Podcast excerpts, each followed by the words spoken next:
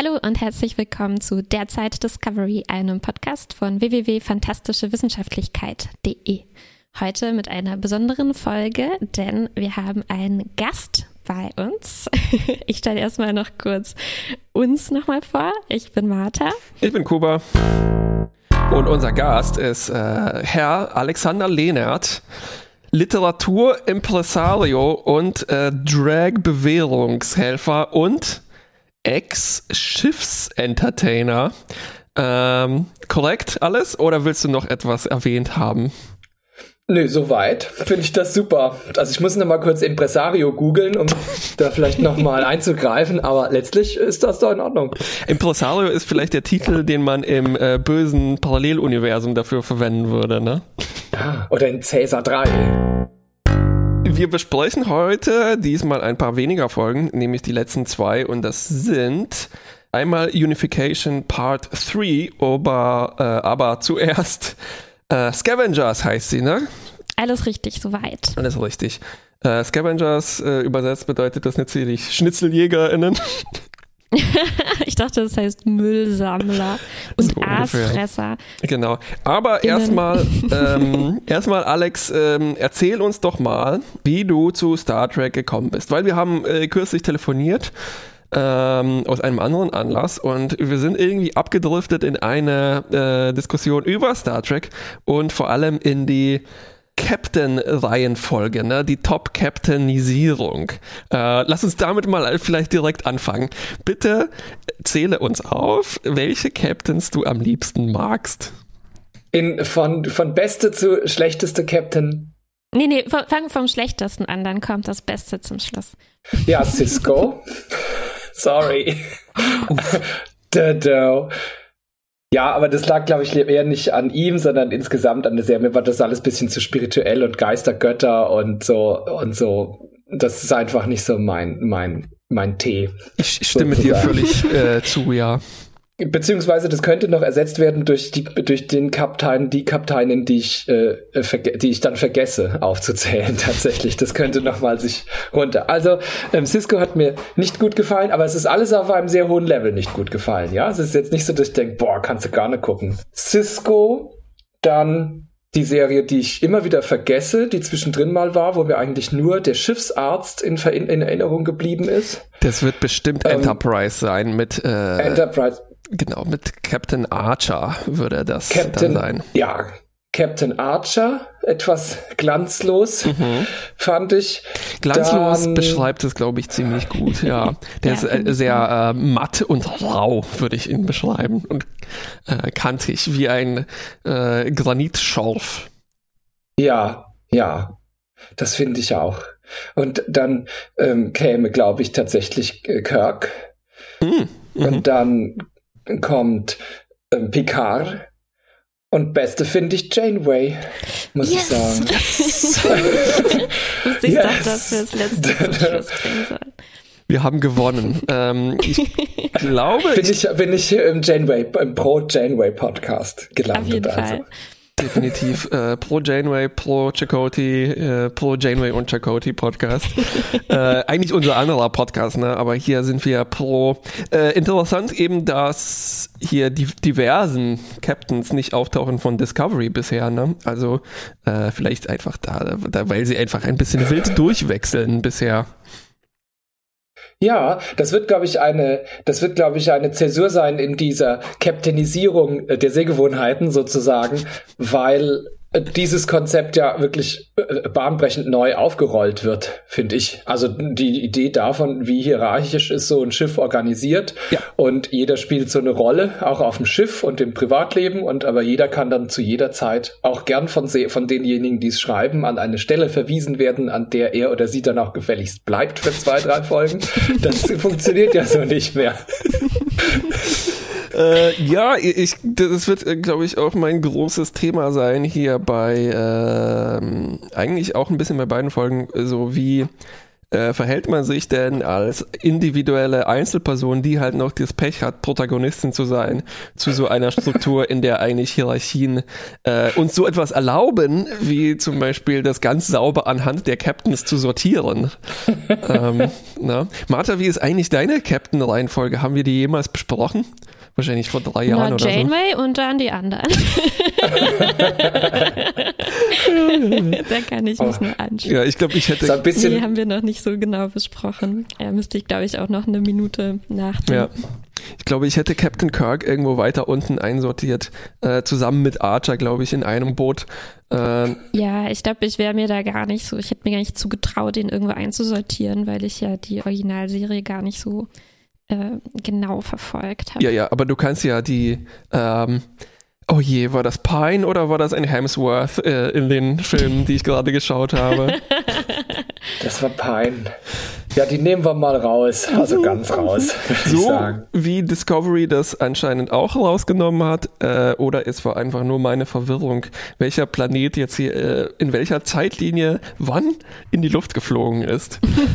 ich glaube, wir müssen auch noch sagen, dass dir da äh, Kuba vielleicht ein paar Informationen noch fehlen und ich werde auch versuchen, ein wenig vorsichtig zu sein, mh, mm, weil die Folgen ja äh, Bezug nehmen werden auf, auf frühere Star Trek auch ein wenig und auch auf eine Serie, die du, glaube ich, gar nicht gesehen hast. Deswegen äh, müssen wir da vielleicht noch ein bisschen äh, vorsichtig sein, um nichts auszuquatschen. ja. ja. Kannst, du, kannst du mir genug Hinweise geben, damit mir das auch gelingt, vorsichtig zu sein, weil ich nämlich nicht weiß, wel, von welcher Serie jetzt die Rede ist.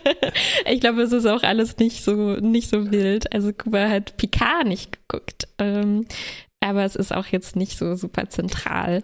Ähm, ja, das ist auch natürlich traurig. Ist. Ich habe auch in die Reviews gelesen und die, die nehmen mir eigentlich nichts zurück und äh, habe jetzt mir nichts gespoilt gefühlt äh, ja, ja. darüber, mit dem, was die über Picard ähm, erwähnt haben, außer die Wertungen vielleicht, die ich da so halb rausgelesen mm, habe mm, mm, ähm, und die mich nicht positiv stimmen, aber ein bisschen neugierig machen. Mhm. Mhm. Sollen wir mit der Story ein bisschen einsteigen? Sehr gut, ja. Äh, am besten chronologisch wahrscheinlich. Also äh, geht's los bei Scavengers. Ähm, die Story ist eigentlich ziemlich überschaubar, könnte man sagen. Ne? Ähm, ja, eigentlich schon. Ja, es gibt Ärger mit der ähm, Emerald Chain. Übersetze ich das richtig als die Smaragdkette? ähm, es ist ein, also dieses Imperium, das aus äh, den Andorianern und äh, Orion äh, besteht und da gibt es irgendeinen Notfall und die Discovery soll ein bisschen im Standby-Modus sein, um da notfalls eingreifen zu können. Ähm, und kann da deswegen erstmal nicht weg, was dann quasi den Konflikt in der Folge ausmacht. Denn Burnham muss dringend irgendwo hin, da sie einen Anruf von Book erhalten hat und nachgucken will, was mit ihm los ist. Äh, genau, und diese Book Story, die wird uns ein bisschen weiterbringen in der ganzen großen Geschichte, weil Book hat einen Hinweis darauf gefunden, eine weitere Blackbox, die uns helfen würde, ähm, das große Mysterium, Mysterium dieser Staffel zu lösen, den Burn, äh, in dem, wenn man mehrere Blackboxen hat und da so ein bisschen die Zeit misst, wie bei GPS, kann man dann triangulieren äh, wo das Ganze den Ausgang genommen hat und kann man nachschauen, was es war. Ähm, und eigentlich finde ich das eine fast schon langweilige, aber angenehm technisch äh, begründete, äh, ja, begründetes Suchspiel für äh, die ganze Geschichte. Also es erinnert so ein bisschen an die äh, Engel-Story aus der letzten Staffel, wo man sich so hin und her gehangelt hat. Nur, dass es jetzt halt so ja technisch anfassbar ist, was die eigentlich machen. Äh, das stimmt, diese Engelsignale waren ja so ziemlich zufällig, sind hier und da mal aufgetaucht, ähm, während wir hier so ein klares Ziel haben, mindestens drei, wenn nicht mehr, von diesen Punkten sammeln zu wollen, um dann den Ursprung des Burn lokalisieren zu können. Ja, Alex, hast du eine Vermutung, was der Burn sein könnte? Äh, der, das erste, was mir aufgefallen ist, als ich davon gehört habe, dachte ich, okay, wir haben Commander Burnham und der Burn. Genau. Das heißt, in zehn Jahren gibt es noch ein Ham. einen Ham. Also mein tatsächlich es ist ja viel mit äh, Schuld, Sühne und mit wer trägt Verantwortung für was und wie wird mit Verantwortung umgegangen. Und ich kann mir gut vorstellen, dass, dass wenn jetzt schon an, angefangen wird zu sagen, hier, es gibt gar keine lineare Zeitlinie und das ist alles so ein bisschen durcheinander.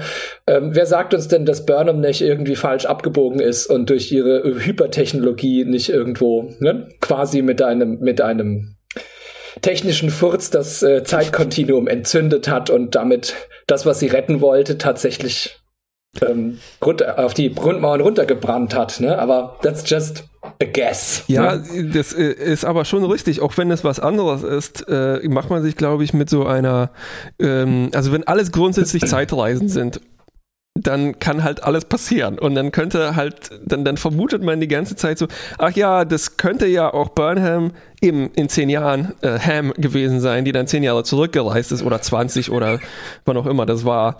Ähm, also wenn, wenn alles möglich ist, dann hätte es ja auch alles sein können. Mhm. Ähm, und das ist nicht nur alles möglich, sondern wir haben ja auch dieses, wie wir in den letzten Staffeln immer festgestellt haben, ähm, dieses sehr, sehr kleine Universum, ne, das aus sehr wenigen Personen zu bestehen scheint, die immer eine zentrale Rolle spielen. Und ich glaube, das ist auch so der Grund, warum ähm, warum du da auch nicht der Einzige bist, der, der vermutet, dass hier Burnham oder zumindest die Discovery oder jemand aus dem Umfeld äh, eine, eine Rolle gespielt haben könnte in der Vergangenheit für diesen Burn. Echt? Wer denkt das noch? Ich dachte, ich, ich, dachte, ich sei genial. Bist du auch. Äh. Wer ist denn dann noch genial? Ja, ich kann mir gut vorstellen, diese Serienautoren, das sind ja auch häufig vielleicht nicht nur einer, sondern es gibt ja so Writers Rooms, die werden wahrscheinlich genau darauf spekulieren, dass jetzt alle irgendwie diese zwei Schritte machen und sie machen hoffentlich fünf. Also für mich ist diese Staffel jetzt auch mit vielen Hoffnungen verbunden. Ja, ja. Ja, also oder man könnte auch, die, auch äh, ja. gewissermaßen hoffen, dass sie weniger Schritte machen ne, und uns vielleicht eigentlich noch ein bisschen einfachere Erklärung liefern, die keine Zeitreise enthält, sondern einfach nur, ja, es war ein Unfall oder was weiß ich, oder die ein anderes Imperium, warum nicht diese Emerald Chain hier, ne, hat, war vielleicht verantwortlich oder was auch immer. Das wäre sehr pandemisch zu sagen, das war eine Naturkatastrophe. Niemand ist schuld. Fertig. Ja, da fragt man sich dann auch, ob einem dann auch wirklich sehr weiterhilft, wenn man den Ursprung lokalisiert. Ne? Also ähm, kriegt man dann raus unbedingt. Also, okay, klar, wenn, wenn diese Punkte verbinden und in der Mitte ist Burnham, dann ja. wissen ja, was es war. Aber, aber sonst ähm, taucht ja dann gleich das nächste Rätsel auf. Ne? Also, ja, wenn es irgendwie psychoanalytischer gelesen würde, dann ist die Mutter, die ja jetzt, also von dem, mhm. wir, von dem wir später noch zu sprechen haben, ne? plötzlich kommt eine Mutter ins Bild. Ne? die auch so, noch Burnham heißt. Die auch noch Burnham heißt. Burnham both. Ähm, ja, das ist auch, also wenn man weiß, wo das Ganze den Ursprung hat, dann kann man ja höchstens auch diese Taktik anwenden und das dann nach dem benennen. Äh, so wie, na, also wenn, wenn man das pandemisch mhm. noch liest, dann, ja, was bringt mir das, wenn es jetzt das Wuhan-Virus heißt oder das mhm. China-Virus, ne? Mhm. Ähm, also natürlich, natürlich, klar geht es darum, das vielleicht irgendwie verhindern zu können, wo und vielleicht ein bisschen zurück in die Zeit zu reisen und das dann zu verhindern, damit das alles hier, die ganze Staffel im Prinzip dann auch gar nicht passiert ist.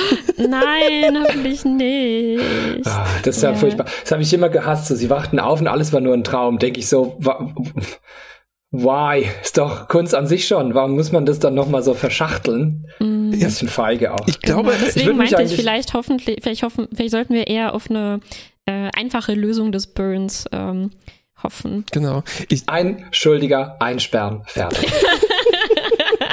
Finde ich gut. Ja, Burner findet dann raus, dass sie schuldig war und äh, lässt sich Begibt dann sich in einsperren. Selbstquarantäne. ja, oder ja. es ist jemand mit so einer orangen Frisur. Der ist jetzt auch an allem schuld. Tilly? Frisur. Ach so, nein. Nein, nicht. Ach so, oh Gott, jetzt habe ich aus dem Star Trek-Universum rausgedacht. Nicht, dachte so als Referenz nach außen. Ne? Das ist jetzt, wo, wo auch schon viele sagen, ey, Trump ist ja nicht. Ähm, Trump ist ja nicht das große Übel und Böse, das über die Welt gekommen ist, sondern da gab es sehr, sehr viele Menschen, die das wollten und unterstützt haben und mitgemacht haben und auch nichts gesagt haben. So, und jetzt wollen alle, dass er eingesperrt wird. Das hilft aber nicht. Ein ne? also, den man einsperren kann. Mhm. Also nicht, dass ich den cool finde oder so, aber diese Credits, finde ich, hat er jetzt auch nicht verdient. Man macht den dann ja nur noch größer, als er eigentlich ja, nicht man, ist. man zieht sich so ein bisschen aus der Affäre, ne? Also was ja. bringt uns das, ja. was bringt uns das denn, wenn wir Burnham einsperren? Davon geht der Burn ja auch nicht weg.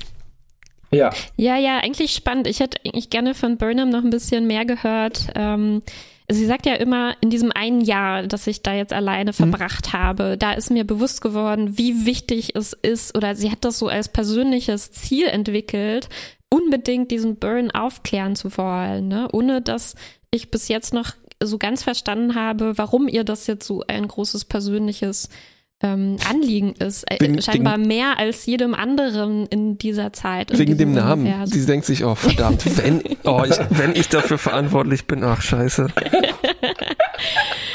ja, aber das wäre spannend zu wissen. Ne? Also will sie sozusagen irgendwie Gerechtigkeit schaffen? Will sie verhindern, dass es nochmal passiert? Will sie es einfach nur wissen? Also so klang das ein bisschen dann in der nächsten Folge, mhm. Unification. Äh, äh spannende Frage.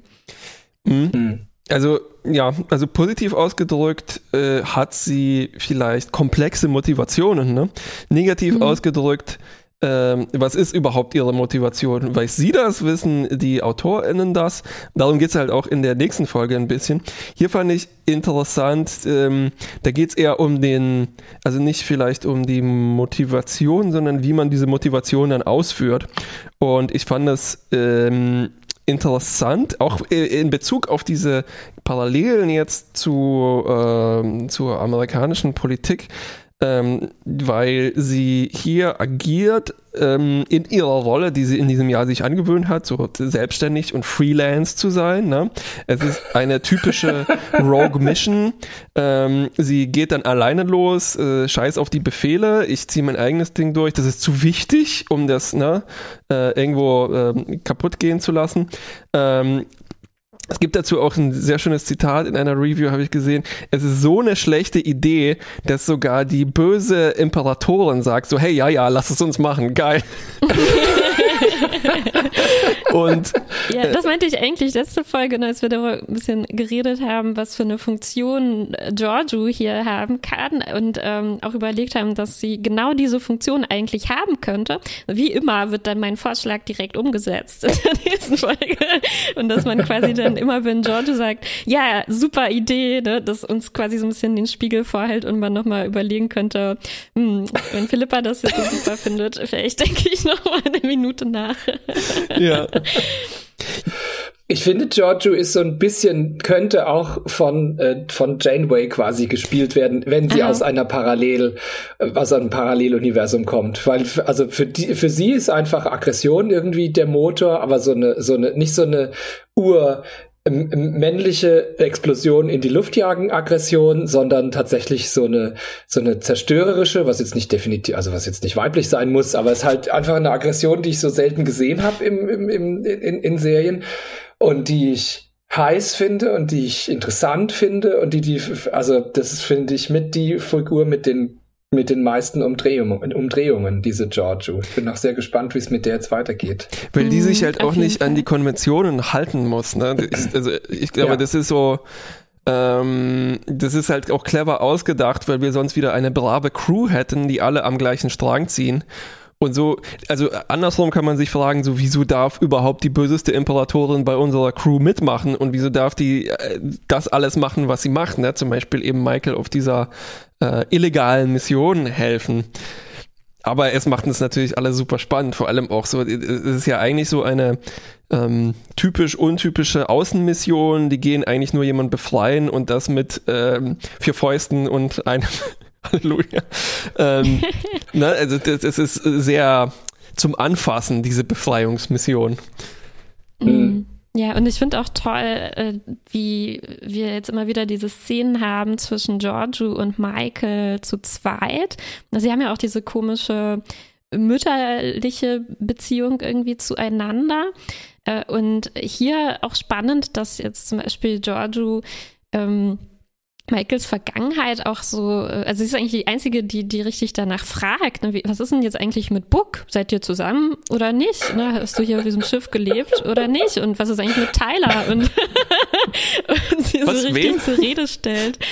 Und das, das, das hat mir gefallen. Auch irgendwie, dass sie es ist, die das macht, weil das diese Beziehung irgendwie noch, noch komplizierter macht, noch, ja. noch interessanter.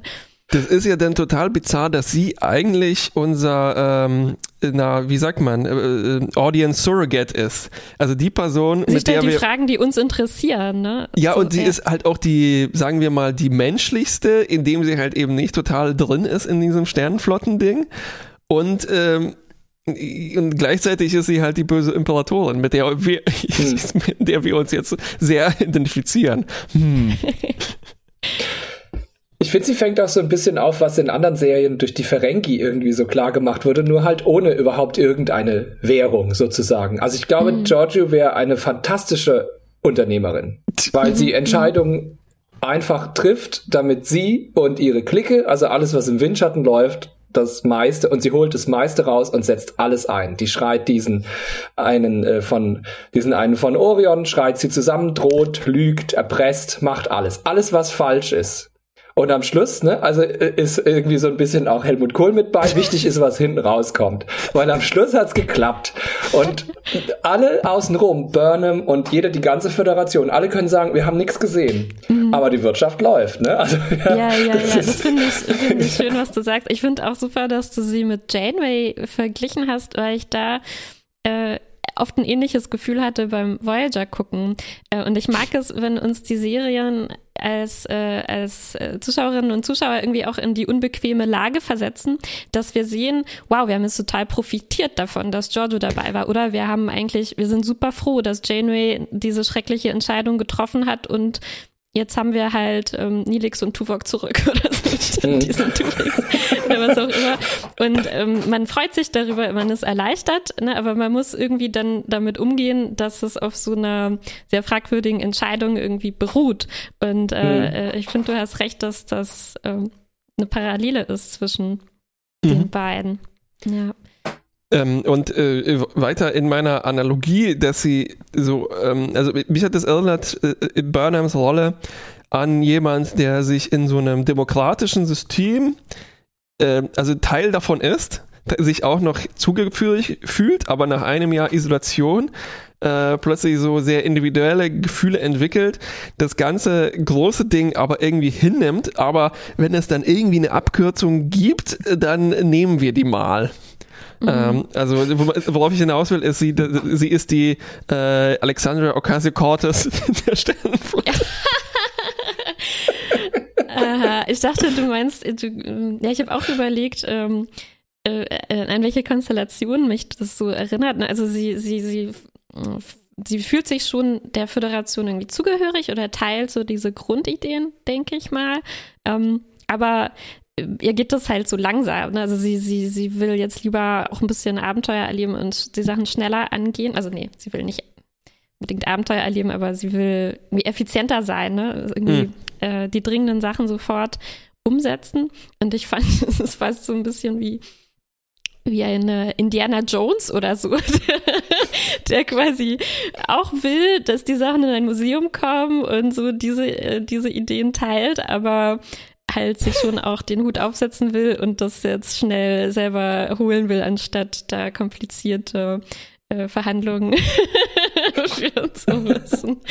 So. Das, fe das fehlt eigentlich im Serienuniversum. Also eine Indiana Jones Spin-off-Serie mit Indiana Jones Nichte, die sich aber mal damit auseinandersetzt, wie das ist, wenn man als ähm, Nordamerikanerin oder meinetwegen auch äh, Westeuropäerin irgendwo hinfährt und Dinge mitnimmt.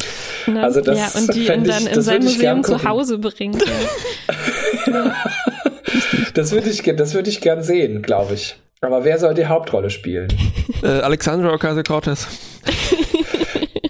ja, ähm, ich weiß nicht. Also ich würde das eher so, so, also so als Gegenmodell würde ich gerne auch mal so eine weibliche Hauptfigur haben, zu, also Gegenmodell zu, äh, zu, ähm, zu Indiana Jones, die äh, auch genauso strauchelt und, ge und gebrechlich ist auf eine Art. Also weil das finde ich die große Qualität jetzt vor allem dieser zwei Folgen, aber auch mhm. dieser neueren Serie, dass da plötzlich so eine gewisse, jetzt ein schlimmes Wort, aber Natürlichkeit reinkommt was die Fehlerhaftigkeit von verschiedenen Figuren, die, also meine große Angst war, dass alle da irgendwie reinkommen und dann, also alle, die neu eingeführt werden als ähm, schwule Charaktere, als ähm, asexuelle Charaktere, wobei ich nach, nach der letzten Folge bei ähm, Captain Saru nicht mehr so ganz, because I think there's, I think there's something going on. Yes, er yes. und die Präsidentin, this is not only politics. da geht was. Wir haben ja noch ein paar Folgen. Also, und ich würde mich freuen, mal so eine, man sieht immer nur die, die bildschöne, die mhm. bildschöne Burnham, den bildschönen Booker, ab und zu mal so eine glänzende Brustmuskulatur. I want to see the Calbian do it. Das kann ich nur unterstützen. Ja, aber das ist eher so Fanfiction dann wahrscheinlich, wenn man das so. Ja, aber ich finde, das ist jetzt nicht was, was ich mir in Discovery nicht vorstellen kann. Definitiv. Und nachdem wir gesehen haben, wie Tuvok auf dem Holodeck seine Frau ersetzt hat, ähm, das ist alles so Vieles möglich. Äh, PG-13, kein Problem. ähm, wobei die, die, die, Serie sich ja nicht mal PG-13 äh, machen muss. Ne? Auch hier in dieser Folge sehr viele Leute mhm. explodiert und Köpfe abgefallen und, und so. Ah, Auf aber, Netflix ist es ab 16, oder? Eingeblendet, glaube ich. Das kann sein, ja. Aber, ja. Man muss auf alle Fälle nicht diesen Code eingeben. Ah. Ich wollte ganz kurz noch eine Sache rund machen, weil ich so abgedriftet bin, nämlich mit diesen Frauenfiguren und überhaupt mit Figuren, die da ja tatsächlich also auch was mhm. die Werbung für die Serie angeht, heißt es jetzt der erste Transcharakter, mhm. jetzt der erste Non-Binary Charakter. Und dann geht man in die Serie, ihr habt es, glaube ich, in der Folge vorher auch schon mal mindestens angedeutet, dass die dann halt relativ normale Problematiken haben mhm. und das gar nicht so raussticht, weil es ja tatsächlich auch Science Fiction ist auf der einen Seite und zweitens, that's not the fucking problem, weil nämlich dieses Universum ist abgebrannt und wir müssen uns irgendwie damit auseinandersetzen und was jetzt mit dir los ist, so privat, das können wir ja mal kurz in so, einer, in so einer Nebenszene mit Mama Giorgio besprechen. Aber grundsätzlich ist, geht's ja, ne, haben wir ein anderes Ding am Laufen eigentlich, ne? Ja. Und das finde ich, das finde ich da sehr entspannend, weil, also, als ich aus meiner Jugend so, also, da war, also, als ich jung war, da gab es queer in der Form ja so noch nicht. Da gab es äh, schwule, Lesben, Trans, dann gab es die Bis und von ganz vielen Dingen hatte ich auf, ich komme auch vom Dorf, hatte ich noch nie was gehört. So, und das waren so die Rollenmodelle, wo du dann gesagt hast, okay, am, am ehesten das, dann laufe ich halt damit. So, das war äh, auf der einen Seite entspannend, aber auf der anderen Seite halt auch ziemlich anstrengend, weil man denkt, naja, aber soll ich jetzt so sein wie die? Ja, putze ich jetzt auf RTL 2 irgendwie eine Küche und laufe in Stöckelschuhen durchs Fernsehen, ne? nur weil ich schwul bin. So. Und ähm, das hat sich jetzt glücklicherweise für ganz viele so weit aufgelöst, dass man eigentlich eher mit dieser unzureichenden Möglichkeit zu erklären, wie Vielheit überhaupt ist. Mhm. Nämlich, also den Versuch zu machen für jede Kategorie, dann sagt man, es sind jetzt 24 Geschlechter, dann sagt der nächste, es sind 360. Und dieses Unmessbare, ähm, das ist ja eine Überforderung. Auf der anderen Seite muss ich dann nicht hingehen und sagen, ich bin schwul, weil denke ich so, ja, das, ne, ja. Größer als man selbst ist ja auch so eine, so eine, so eine Sache, die da, die da auftaucht. Etwas Größeres als man selbst wollen die schaffen, aber was dieses Geschlechtliche, diese Ideen angeht, fängt es jetzt lang, langsam an, glaube ich, auch medial eine Entsprechung zu kriegen, mhm. nämlich dass es dann wirklich egal wird. Ja, ja, ja. Ich finde auch spannend, dass du sagst, ähm, dass es, äh, dass es auch auf eine Art entspannt ist, dass es nicht so im Vordergrund ist. Das war so ein bisschen, was ich, womit ich in der letzten Folge so ein wenig ähm, äh, gestruggelt hatte. So einerseits jetzt im Hinblick äh, für mich vor allem so auf die Rollen, die zum Beispiel äh, Frauen jetzt übernehmen können, wo ich auch ähm, es schön finde, dass das so als selbstverständlich gezeigt wird ne, und nicht so natürlich, es soll ja die Zukunft sein, ne? Und natürlich will man dann nicht, dass sie dann immer noch sagen, oh wow, jetzt ist eine Frau erster Offizier. natürlich, das macht keinen Sinn, aber irgendwie äh, hatte ich dann so schon dieses Dilemma, dass äh, dass ich mir trotzdem irgendwo äh, auch wünsche, wenn wir jetzt schon Leute haben, die diese Serie machen und die da auch ein Gespür dafür haben und ähm, irgendwie sich mehr auch für solche Fragen interessieren, äh, schon ein bisschen schade auch, dass es dann nicht, äh, nicht auch mehr Thema sein kann. So, ne? Also da, da bin ich immer so ein bisschen hin und her gerissen, ob ich jetzt mehr mhm. oder weniger äh, äh, zu dem Thema irgendwie äh, gerne hören würde. Es ist so ein bisschen, ja. als ob hier ein Schritt übersprungen wurde, ne? In so eine Zeit, wo es dann ähm, nicht mehr ganz so wichtig ist, wer was macht. Also das ist so, ähm, ich habe kurz in einer Review auch gelesen, was mir auch entgangen ist, dass, dass äh, äh, Gray ja auch schon eigentlich seine erste Szene, die kein Rückblick war, war, äh, er stirbt. Ne, das gleiche Problem hatten wir bei Stamets, äh, Bury Your Gaze und so weiter, was dann äh, rückwirkend äh, rückgängig gemacht wurde, indem er halt von den Toten wieder zurückkehren muss. Und dann das bei Gray jetzt eigentlich ja auch der Fall ist, ne, der jetzt als mhm. Geist weiter existiert. Ähm, Tja, und ähm, gleichzeitig äh, äh, spielen die ja auch beide, also man kann das in die Trill reinprojizieren, dass die Trill per se queer sind. Hm, halte ich für ein bisschen jetzt äh, äh, übertrieben in dem, äh, was wir bisher von den Trill gesehen haben. Ähm, das heißt, äh, ne, Repräsentation ähm, ist hier, läuft hier so nebenher. Ja, ich finde dieses Trill und Queer. Mhm also, oder so, ich würde, huch, he's ja. gone. Ah, he's okay. back. Gott sei Dank. Oh, no, he's gone again. Where are you? Mensch, das ist, ja wie, das ist ja wie die neue Staffel Discovery. Völlig unübersichtlich, was hier alles passiert. er ist weg, dann wieder da zack, diese Ebene, paralleles Universum, parallele Körper, parallele Zeit, alles, alles durcheinander. Ich bin so überfordert. Ich will wieder die 70er, wo es noch einen klaren Feind gab. RTL 2. Ja, wo wir das jetzt per normalem Telefon gemacht hätten, das nicht dauernd abbricht. Und Alex meinte gerade, er hätte noch gern was zu den Trill geantwortet. Vielleicht können ja, dann setz doch da ein. Wenn yes. das jetzt geht. Also, ähm, wenn ich es mir recht überlege, hätte ich gern lieber was zu Grey und dieser Geist und Bury Your Gaze, habt ihr mhm. gesagt? Also beerdige deine Schwulen. Das ist so äh, ein äh, leider ein Trope, ähm, wo äh, oft Charaktere, die schwul sind, auftauchen in Serien, dann aber äh, oft einen tragischen Tod sterben müssen. Gestern kam zum Beispiel Philadelphia im äh, Fernsehen, ja. was so das Paradebeispiel dafür ist. Aber es geht mehr darum, ja. dass wenn, wenn die Casual irgendwie in der Nebenrolle auftauchen, die dann doch relativ häufig dafür herhalten müssen, so die Dramatik einzufügen, weil es ja gibt ja nur eine Rolle für Schwule, nämlich an äh, AIDS ja. oder anderen Krankheiten sterben. Ja. Ja, aber diesen, diese Entwicklung muss man ja, ohne dass jetzt meine persönlichen Gefühle da groß, ich versuche jetzt mal ein, ein Vulkanier zu sein, also der, der Logik entsprechend müsste man sagen, man muss diesen Figuren und dieser Entwicklung dankbar sein, weil sie die Figuren, die jetzt existieren, ja erst möglich gemacht haben. Aus der Sicht eines Serienmachers oder überhaupt jemand, der irgendwas macht, was er an den Mann oder an die Frau bringen will, muss man ja sagen, wir gucken jetzt mal, wo ist die größte wo haben wir die größte Chance, dass das unterkommt? Und ähm, denen jetzt, und das fand ich immer so eine Qualität auch von Star Trek an sich, den Leuten, also der breiten Masse, dem Mainstream, den, äh, dem, dem, was sich als die Norm begreift, jetzt unterzuschieben, solche Figuren, ähm, das ist ja eine große mhm. pädagogische mhm. Leistung eigentlich. Auch wenn ich nicht gern von Ferien, Fer Fernsehsendungen erzogen werde. Das ist, äh, das ist zu spät. Macht mir keinen zu spät. Aber von Star Trek, genau, weil du am Anfang gefragt hast, wie ich zu Star Trek gekommen bin. Das war nämlich tatsächlich nach der Schule als äh, ich musste eine Stunde mit dem Schulbus fahren, halbe Stunde durch den Wald laufen, aber gesagt, bin vom Dorf. Und dann war genau die Zeit. das ist echt wie eine diesen Stories. Damals mussten wir noch 20 Kilometer durch den Schnee laufen. Ja. So, so ähnlich war das damals bei uns. Und dann bin ich halt genau rechtzeitig gekommen.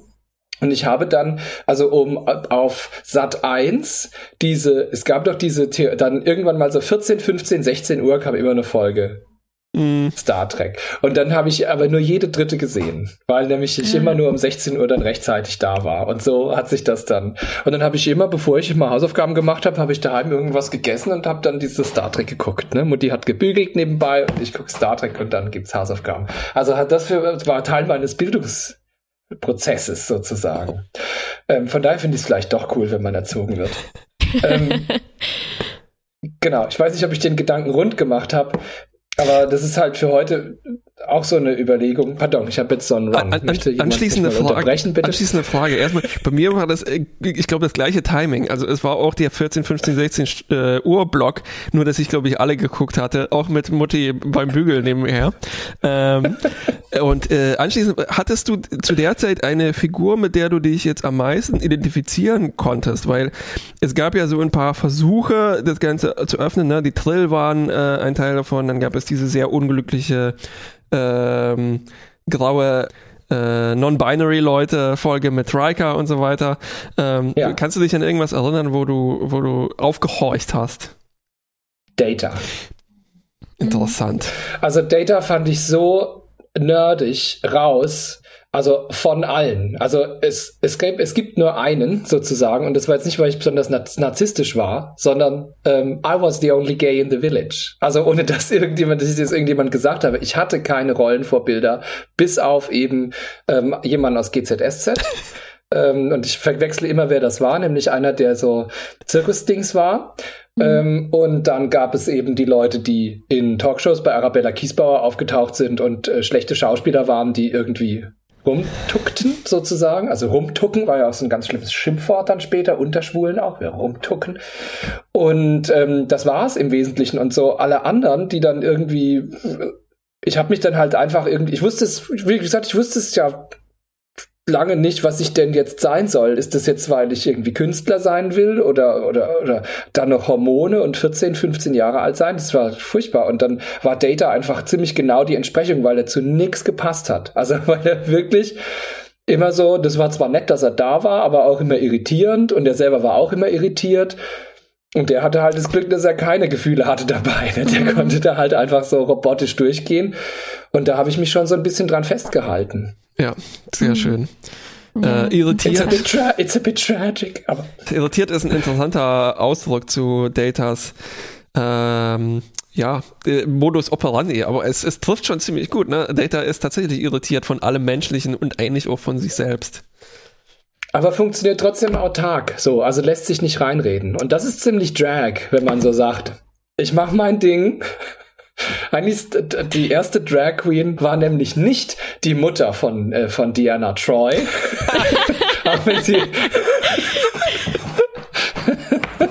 sondern es war eigentlich so halb, halb Data. Halb Data. Also darum habe ich auch immer mich total unwohl gefühlt im Film dann, als er dieses Stück Haut da drauf transplantiert wird und der will mhm. so menschlich sein und diese Pinocchio-Ecke dachte ich, das hat mir nie so mhm. gepasst, weil mir das sehr gut gefallen hat, dass er einfach er, er steht in jeder Folge seinen Androiden. Das hat mir immer eigentlich imponiert. So. Das stimmt schon. Ja. Ja, und wenn du sagst, ähm, also du hast es, glaube ich, vorhin so formuliert, dass du es ganz gut findest, dass so den Zuschauern das auch irgendwie untergejubelt wird, mehr und mehr. Ne? Also sie, sie mögen diese Serie und ähm, jetzt sind sie quasi gezwungen, sich da auch mal andere Leute irgendwie dran anzugucken. Und ja. ähm, wie nimmst du das wahr? Also ich ähm, ich frage mich dann immer, äh, ob man dann nicht ähm, äh, ja, das ist eigentlich genau, was du gerade gesagt hast. Also ob man dann nicht als Serienmacher äh, doch äh, nicht irgendwie so komische Kompromisse eingeht und versucht, diese äh, das dann nicht zu deutlich werden zu lassen oder nicht zu störend oder so und ähm, vielleicht darauf verzichtet, auch mal irgendwie da eine deutlichere Aussage reinzubringen, wenn man es so zum Ziel hat, ähm, dass dann alle weiter gucken sollen so und äh, man das eben irgendwie ein bisschen heimlich da äh, äh da, da reintun will. Frage ich mich immer, ob ja. das so äh, ja, das ist auch wieder dieses diese Ambivalenz da drin für mich. Ja, ich weiß nicht, also ich versuche das, also wenn ich mir das angucke, gibt es für mich zwei Ebenen, nämlich einmal wie die, wie die, wie gesagt, am Anfang, wie die Serie beworben wird und nach außen heißt es, das ist der große Knaller jetzt. Wir haben jetzt zwei Schauspielerinnen, Schauspieler, zwei Menschen, die Rollen besetzen in äh, Körpern, die zu unseren Sehgewohnheiten vielleicht nicht passen oder die irgendwas repräsentieren, was noch nicht so ähm, on full display ist. Jetzt auch in, das würde ich ja als Mainstream ähm, äh, Erscheinung bezeichnen. Star Trek ist einfach so ein, so ein kulturelles Rückgratsdings, das kennen einfach fast alle und jeder hat, hat irgendeine Meinung dazu. Und da das dann zu bringen, finde ich gut. Und es dann aber wieder runterzukochen, weil es war ja zu erwarten, es gab doch auch diesen einen Skandal, in Anführungszeichen, mit dem Spiel, dass ich nicht mehr, das heißt, das ist einfach, es sind so, man, das sind so Zombies mit so, Pil mit so Pilzköpfen. Es ist Zombie-Pilze. Und man rennt rum und es ist eine, eine es ist, also es ist jetzt, es klingt viel lustiger als es ist, es ist ganz düster und man kriegt Schiss und so weiter. Und da soll dann irgendwo auch eine lesbische Beziehung dann mhm. irgendwann auftauchen und die Fans seien teilweise ausgerastet und so weiter. Man denkt, ist doch gut, dann guckt's euch doch mal an und gewöhnt euch dran, mhm. weil es mhm. geht ja jetzt auch nicht wieder weg, ne? Also von mhm. daher könnt ihr doch mal so ein bisschen, wisst ihr, wie heißt hieß? The, La The, The Last of Us. Ah. Stimmt das? Dieses, genau, also das ja, da gab es auf jeden Fall so, so einen Skandal, wie du ihn beschrieben hast. Ich wäre nur von Pilzköpfen ich auch. darauf gekommen. ich habe eher an ein äh, Mobiltelefon-Spiel gedacht, so Match 3 Zombie Mushrooms. Ja, ja, ja, aber ich fand auch, auch interessant, dass das jetzt tatsächlich auch äh, in der Bewerbung, also in der Werbung für die neuen Folgen von Discovery irgendwie eine Rolle gespielt hat. Und ähm, da, also ich fand es immer ganz toll, wenn ich so von den, zum Beispiel von den Schauspielerinnen und Schauspielern selber äh, gelesen habe, wie sie sich gegenseitig supporten und so. Ähm, also zum Beispiel ähm, äh, Wilson Cruz, ähm, der Kaiba spielt, der da auch irgendwie eine sehr aktive Rolle ähm, äh, spielt und äh, den ich, also wenn er, wenn er so darüber spricht, ne, auch super leidenschaftlich und irgendwie mitreißend finde. Aber dann, wenn ich zum Beispiel auf Twitter sehe, so einen Post direkt von CBS oder Star Trek äh, oder so, ne, und da äh, so Werbung damit gemacht wird, da denke ich, da kommt mir das schon ein bisschen so vor wie äh, es hat mich erinnert, ich habe letztens gab es vom zum Beispiel vom, vom, äh, vom DFB, vom deutschen Fußball-Dings, so eine große Werbung. Wow, wir feiern jetzt irgendwie 50 Jahre oder was weiß ich, Frauenfußball. Denn schon vor 50 Jahren haben wir das Verbot aufgehoben, dass, dass es irgendwie Frauenfußball in der Liga geben darf. Und dann so, wow, wir feiern uns jetzt dafür, ne? was dann von den Fußballerinnen nicht so toll aufgenommen wurde. Und äh, so ein bisschen kommt mir das vor. Ne? Also wir als Star Trek-Macher feiern jetzt, dass schon seit zwei Jahren irgendwie mal äh, homosexuelle Charaktere zum Beispiel äh, jetzt vorgekommen sind in unserer ja. Serie stark. ja, wobei ich da finde, also durch Auslassungen hat man sowas schon auch erzählt. Also wenn ich mir vorstelle, mhm. so vulkanische Erotik zum Beispiel, das war ja mal ein ganz kurzes, ganz kurz ein großes Thema. Also sowohl in der als auch in der letzten, oder? Hat nicht, hat nicht Burnhams Bruder auch diese vulkanische ähm, Pubertät ge gekriegt dann plötzlich, diese irrsinnig gefährliche, ja. diese evangelikale Krankheit, die die eigentlich bekommen haben. So, tatsächlich, jetzt kommen erotische Gefühle, you got to die. Das, mhm. ja, ja, das fand ich echt ganz lustig.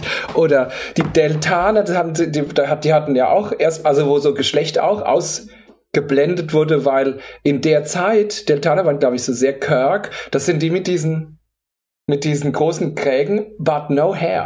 Uff. Aber alle irgendwie so ein, so ein Ding auf dem, so, ein, so, so, so Jewels auf dem Kopf. Oder diese anderen Glitzerwesen ohne Hair, die dann äh, so, die, die mit diesen Riesenköpfen zum Beispiel.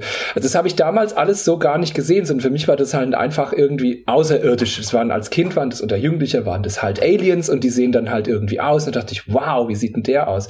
Aber wenn man, also so wie das diese Serie jetzt auffängt, finde ich es eigentlich sehr, ähm, wie soll man sagen, äh, äh, traditionell oder ähm, sehr geschichtsbewusst. Mhm. Was man eigentlich, was da eigentlich schon drin steckte oder die, mhm. die von Orion, das ist jetzt hier kommt es mhm. nicht so raus, aber die von Orion, die haben ja irgendwie solche Pheromone, die sie da versprühen und dann den armen, armen Kirk so ganz verwirren, so die gefährliche Frau, die Verführerin, ne, die dann den armen Kirk so vom rechten Weg abbringt, wo man, also darum ist der bei mir auch gar nicht so weit unten, weil ich denke, so als Relikt, als mhm. Museumsstück irgendwie von Männlichkeit, wie sie im Fernsehen gezeigt wurde, ist Kirk doch ja das ist doch wunderbar, da immer wieder drauf zurückzukommen, zu sagen, Mensch, genauso die Diskussion mit, äh, mit Raumschiff, ähm, mit der Bully-Sache mhm. jetzt. Mhm. Ja, ja. Also klar ist das irgendwie, ist das nicht nur irgendwie, das ist ja offen schwulenfeindlich und das ist aber, wenn man so denkt, ich habe da auch drüber gelacht und wenn ich mir das angucke mit irgendwie fast 20 Jahren Abstand oder wie viel mhm. das jetzt ist, denke ich so, Mensch, über was ich damals gelacht habe, mhm. ist ja komisch, mhm. ist ja irre, weil jetzt finde ich es nicht mehr so lustig. Ne? Das, mhm. aber ich habe mich kaputt gelacht damals, fand das total witzig. Ja. Ja, ja. Das stimmt, ja. Aber auch in Star Trek geht mir das jetzt hin und wieder so. Ich glaube, so zum Beispiel diese ganz schlimmen Ferengi-Folgen teilweise. Ähm, die fand ich schon witzig damals, da, denke ich. Also ja. kann mich nicht, ja. nicht erinnern, dass ich als Kind irgendwie dachte, oh, ist ja schrecklich, was sie uns jetzt sagen. Ja. Nee. Äh, ja, stimmt. Mit, mit acht Jahren. Ach, wie, wie problematisch. Ja, ja. Nee das finde ich, wenn ich das noch kurz äh, einwerfen darf, finde ich fast visionär. Also wenn ich will jetzt die Serie nicht zu sehr loben, mhm. weil ich, also Burnham kommt, glaube ich, nicht ganz oben auf meine Liste und auch die anderen Kapteins und so. Aber das finde ich eigentlich, dass die jetzt den Konflikt hat, mit einer Veränderung auch mit sich selber klarzukommen und alle mit einer Veränderung klarkommen, die sie selber nicht bewirkt haben. Mhm. Also wo tatsächlich, glaube mhm. ich, am Schluss niemand schuld ist, auch wenn am Burn jemand schuld ist. Das finde ich schon ziemlich cool, weil ja. das ja auch so, also ich, ne, also wer kann das schon irgendwie. Also so dieses, es wäre ja jetzt an der Zeit zu sagen, alle, die irgendwie in irgendeine falsche Richtung gelaufen sind, ob das jetzt Querdenker sind oder Rechte oder sowas, es gibt ja immer noch die Möglichkeit zu sagen, ich überleg's mir nochmal. So, ne? Also es gibt ja sowohl Exit-Programme als auch von sich selber, wenn man den Zweifel hat und sagt, ich kann auch am Zweifel zweifeln, dann kann man ja wieder. Mhm. Ne? Und da habe ich jetzt das Gefühl, sind alle so drauf abgestellt, dass man, es gibt, man ist das mhm. und dann bist du das. Aber woher was soll ich wissen, dass ich mit 60 nicht sage, hm, jetzt habe ich irgendwie 60 Jahre lang als schwuler Mann gelebt und da kommt die Frau meiner Träume. Das darf meine Mutter wirklich nicht hören, sonst macht sie sich Hoffnung. Aber das, ja, ja. Wo, wo, wo, who am I? Ne? Ja, also Stamets, der sagt, das Leben ist doch überraschend. Ne? Also es bringt mhm. mir immer Überraschungen. Finde ja. ich nicht falsch. Ja, die berühmte Zeile aus Forrest Gump. Das finde ich.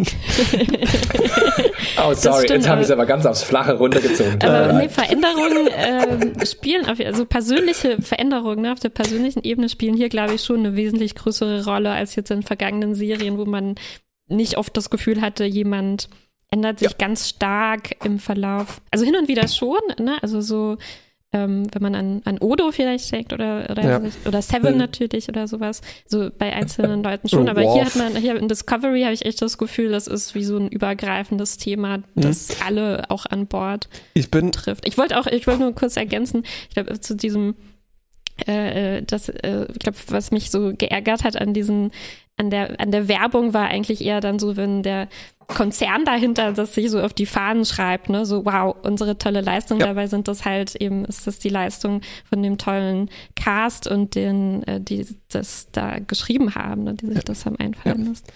Ähm, anschließend daran, ich bin gespannt, wie es weitergeht mit der Beziehung von Stamets und äh, Adira, wo so ein äh, Mentor-Ding zu geben scheint. Äh, und da fand ich äh, es sehr hübsch, äh, ein Zitat von Stamets. I never had the time to be a twins confidant, tweens confidant. Und das ist so anders als das, was mit Wesley los war, damals vor 20 äh, mehr Jahren. Ähm, also das ist halt tatsächlich eine, äh, dass die Serie reflektiert, ähm, hey, äh, Teenager haben komische Gefühle und das ist okay und die müssen nicht äh, Genies sein, sondern ähm, hm. sagen wir besser, ich bin, ich bin gespannt, wie es weitergeht damit. Äh, also es könnte, ja. es, ja. es, könnte, es ist die Hose, es könnte das gute und das schlechte Hosenbein werden. ja, ich finde interessant, dass das hier so mm, das, also es ist quasi so eine Szene, wir haben jetzt ja die Folge vergessen zu Ende zu beschreiben, aber am Ende ähm, kommen Stamets und Adira sitzen so zusammen und reden so äh, darüber, dass sie viel verbindet. Und ich fand ganz cool, dass das nicht so in Vergessenheit geraten wurde. Also obwohl es so eine total abgefahrene Story ist, wie Kalber da tot war und wiederkam mhm. aus dem Kokon und all das, ne? Und oft habe ich das Gefühl, das ist was, was man dann lieber schnell vergisst und nie wieder darüber redet. Mhm. Aber hier, nein, die, die holen das wieder raus und, äh, und benutzen es jetzt auch konstruktiv irgendwie, um eine, eine Gemeinsamkeit zu finden zwischen unseren Figuren in der Serie. Also das wäre eigentlich unvorstellbar in Voyager, dass jemand zum Beispiel oder in den älteren Serien, dass jemand sagt, oh, du hattest, du warst jetzt irgendwie von einem Energiewesen besessen. Das ist mir auch passiert vor zwei Jahren. Krass, krass, lass uns darüber reden und äh, uns austauschen. Äh, während hier, ja. hier wird das gemacht. Und ähm, das fand ich ganz schön. Ja, das war ja auch immer so ein bisschen mein Wunsch oder mein Pitch, ne, mit dieser ähm, äh, das, das Starfleet-Therapie-Gebäude-Serie, äh, weil die ja alle, super klasse. Sachen ständig erleben, die Nahtoderfahrungen und eben, dass sie äh, Possession, äh, quasi, die, die durchlaufen mehrere Exorzismen pro, pro, pro Serie, ne? Also die müssen doch irgendwie kaputt sein und ähm, äh, also so eigentlich eine Counselor-Serie, das wäre das wäre mein Wunsch hier. Ja. ähm, so. Sollen wir mal zur nächsten äh, ja. Folge galoppieren? Genau, vielleicht können wir ganz kurz erzählen, wie es ausgegangen ist, ne? weil das spielt dann, glaube ich, gleich weiter noch eine Rolle. Also sie waren mhm. auf der Suche nach dieser Blackbox, kamen da ähm, auf diesen ähm, von dem bösen Orioner äh, geleiteten Schrottplatz, Strafkolonie, Schrottplatz, äh, so mhm. sowas in der Art, wo Book auch arbeiten musste. Und er hatte tatsächlich diese Blackbox Infos. Giorgio und Maike zetteln im Prinzip dann einen riesen Aufstand an, ne, befreien alle und am Ende haben sie dann also diese Informationen, ähm, was dann auch in der nächsten Folge gleich äh, hilfreich ist. Genau, es ist Unification Teil 3 und das ist ein großer Titel, der bezieht sich nämlich auf eine Doppelfolge. Also es ist dadurch wird die Trilogie komplettiert, könnte man sagen, und es knüpft äh, an besagte vor 24 Jahren oder sowas an, ähm, wo es darum ging, dass Spock oder wie äh, Alex und die Serie ihn nennen, Michael Burnhams Bruder, ähm, daran anfängt zu arbeiten, ähm, die zwei äh, vielleicht am beknacktesten benannten Planeten des Star Trek-Universums wieder zu vereinigen. Es sind Vulkan und äh, Romulus. Ne? Remana, das waren die anderen. Puh. Ähm, und so dieser Funke, der da gelegt wurde, äh, wird jetzt hier 930 Jahre später, äh, ist ja schon sozusagen längst in Erfüllung gegangen, nämlich die zwei Planeten sind tatsächlich äh, wieder vereinigt. Ja, die zwei Planeten, da wäre also jetzt der Punkt, wo wir dir nicht zu viel verraten dürfen, aber die Vulkanier und die Romulaner, die, die haben sich wieder. Oh vereinigt. Gott, die Planeten sind zusammengekracht und daraus ist ein Planet dann entstanden. Womöglich. das ist alles offen. Das wäre ja dann wie mit Deutschland. Ähm. Das würden aber, glaube ich, die Physikerinnen und Physiker unter den Star Trek-Fans ganz stark bezweifeln, dass zwei Planeten aufeinanderkrachen können und die Population das irgendwie übersteht.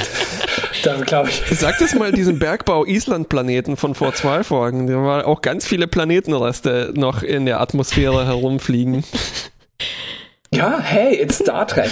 Ganz genau. Klar geht das. Die haben irgendeine Technologie entwickelt, bestimmt.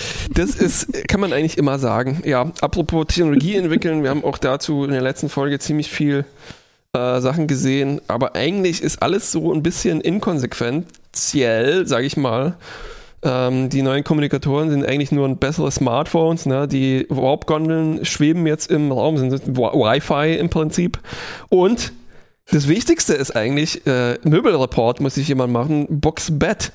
Das ist äh, jetzt, das morpht. Er muss es nicht wegräumen, sondern es verwandelt sich in eine Couchlandschaft, ein, ähm, ja, ja Heimtrainer. Da entfällt dieses, oh, weißt du, wie anstrengend es ist, wenn man so ein äh, Sofabett hat und man muss es immer auf- und abbauen, neu beziehen und wieder wegnehmen. Ja. Ein Traum. Das ist, glaube ich, die. Ein, ein, Neo, ist ein neoliberaler Traum, weil dein Schreibtisch ist dein Bett, ist dein Arbeitsplatz, du kannst es überall machen. Geh mit dem Starbucks-Becher in das Café, schreib den Weltroman. Das ist das, was Books Bett mir sagen will. Ich lehne das ich, ab. Ich, ich, habe gerade. Oh, ich dachte, es will nur ab. diesen Arbeitsschritt von Sofa zu Bett mir einsparen. Damit konnte ich mich gut anschreiben. ich habe gerade eine kleine Doku gesehen zu der eben äh, Zukunft der Arbeit und da ging es um äh, Roboterwohnungen im Prinzip. Ne? Also so, du hast nur ein winziges Zimmer und dadurch, dass die Schrankwand von einer Seite zur anderen fährt, dann wird da der, der, der dann geht da das Bad auf und das Bett wird dann zum, zum Esstisch und so weiter. Und ich dachte mir, man meint, das ist vielleicht eine komplizierte Lösung für etwas, wo man einfach nur ein bisschen mehr Wohnraum bräuchte. Wäre das nicht einfacher zu lösen, als jetzt die ganze Wohnung sozusagen so zu gestalten, dass sie sich, wenn die, wenn die gehackt wird, dich zerquetschen kann? oh, was wohl mit Books Wohnung passiert, wenn die gehackt wird oder wenn der Strom ausfällt. Ah. Dann ist er ein Anrufbeantworter wenn, die, wenn der Strom ausfällt, dann fällt er einfach auf den Boden runter. Ne? Ja, Stromausfall im Star Trek-Universum ist ganz, ganz schlecht, glaube ich. Ja. Das ist echt so, alle so. Äh, Dafür, wie oft, wie oft so, es so Unfälle gibt, wo äh, alles Technische in die Luft fliegt, ist das ganz schön riskant eigentlich, ja. dann, dass die ganzen noch, Möbel darauf beruht. Zum Glück haben sie noch Türen und verlassen sich nicht nur auf diese äh, privaten Transporter. Ja, ich finde, ich mag aber die privaten Transporte. Das ist so ein ganz neues Stilmittel, ne? Man kann so sagen, zum Beispiel im Streit, ne? Also anstatt rauszugehen, die Tür zuzuknallen, kann man einfach sich wegbeamen. Zack. Ja. Ich habe das, auch, hab das auch ein bisschen beobachtet, wie sich da neue Gesten entwickeln. Ne? Also so wir können es ja mhm. eigentlich auch gerade beobachten, wie man halt jetzt anfängt zu winken über Videokonferenzen, ähm, mhm. dass sie teilweise immer noch sich umgedreht haben, ein paar Schritte weggegangen sind und dann den Transporter bedient haben. Ähm, ja. Also ja. das finde ich sehr spannend. Ich hoffe, dass das geht so weiter, dass es da so Nuancen gibt, wie das, wie diese Technologie eingesetzt werden kann. Ne? Ja, dass jeder so seinen persönlichen Stil hat, sich wegzugehen. Ne? Ja. Ja, darum denke ich nämlich, das war der Grund, warum ich gedacht habe, bei dieser äh, Vulkanierin, die Präsidentin und diesem äh, Captain läuft was. Weil so wie die auf diesen Transporter getippt hat, die hat er nicht gemacht, sondern die hat gemacht und ist dann so, wenn ich das mal so übersetzen darf in ein, in ein Audioformat. Und das fand ich schon irgendwie so kokett und irgendwie auch so, Ne? Das finde ich sowieso immer das Spannendste, also nicht immer das, ich bin immer so Drama. Ich finde das schon auch spannend, dass, ähm, äh, dies, also dass man Vulkan ja immer, also wie sie gezeigt wird und wie sie versucht, Emotionen zu verbergen und wie das irgendwie so Vulkan ja über lange Zeit einfach ha hauptsächlich irgendwie ähm, so, so, eine, so eine Abspaltung. Das waren also alle Außerirdischen, die du gesehen hast, waren immer Abspaltung der menschlichen Psyche und das und wie die dann immer mit Menschlichkeit ringen sozusagen. Das finde ich bis heute unaufgelöst. Ne? Also gerade die Präsidentin zum Beispiel, wenn dann, du musst auf die zoomen, eigentlich muss sie ja sagen, hallo, ich bin ein Stein, mich geht es gar nichts an. Weil sie ist immerhin die Präsidentin der Vulkanierinnen und Vulkanier. Ne? Also die muss doch wirklich die kälteste, das kälteste Herz von allen haben.